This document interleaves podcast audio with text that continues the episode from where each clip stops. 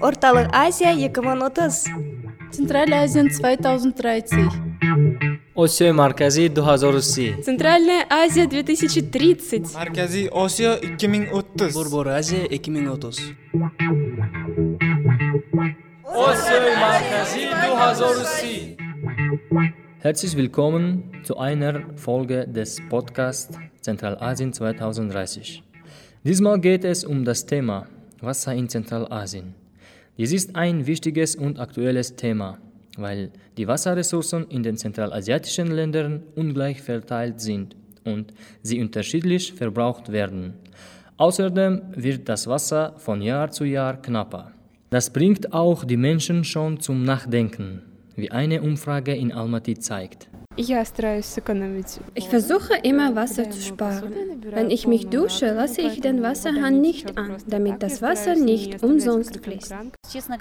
Ehrlich gesagt habe ich mir bisher darüber keine Gedanken gemacht. Wasser zu sparen ist für mich sehr wichtig. Da ich selbst das Fach internationale Beziehungen studiere, bin ich mir über die Wasserproblematik in Zentralasien bewusst. Ich weiß, dass diese Ressource sehr wertvoll ist und deshalb versuche ich immer sparsam damit umzugehen, beim Spülen, Duschen und Zähneputzen. Offensichtlich gehen viele Menschen schon verantwortungsvoll mit dem Wasser um, obwohl es eigentlich sehr wenig kostet.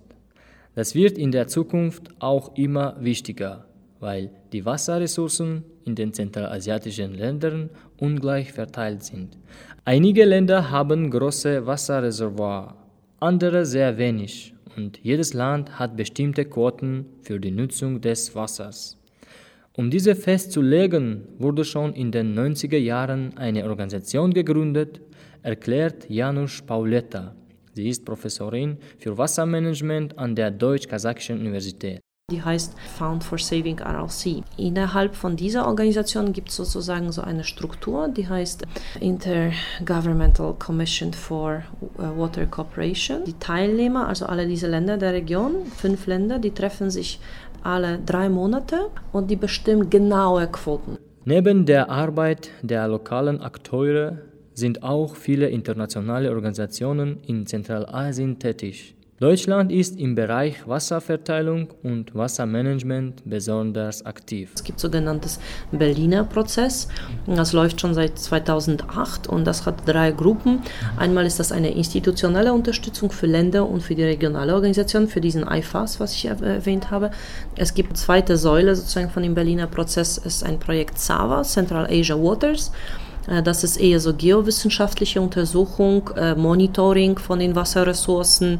Und die dritte Säule ist gerade Capacity Building, also Weiterbildung, ja, was wir hier an der Deutsch-Kasachischen Universität machen. Trotzdem will jedes Land das Wasser nach eigenen Bedürfnissen nützen.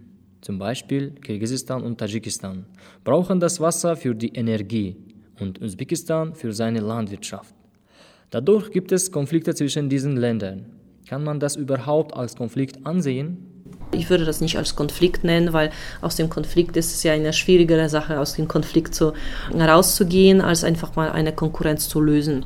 Somit auf jeden Fall gibt es eine Kon Konkurrenz, weil es Tatsache ist, dass äh, die Oberliga wollen das Wasser für Energienutzung nutzen und die Unterliga wollen das für äh, Irrigation. Auf jeden Fall kann man mögliche Missverständnisse immer noch auf traditionelle Weise vermeiden. Davon ist Professorin Janusz Pauletta überzeugt. Die muss man einfach mal mit juristischen Methoden lösen, aber vor allem mit politischen. Also es muss Verständigung zwischen den Ländern geben. Wir wollen uns gegeneinander respektieren und wenn wir uns respektieren, dann suchen wir nach einem angenehmer und Lösung, die, die für alle annehmbar ist.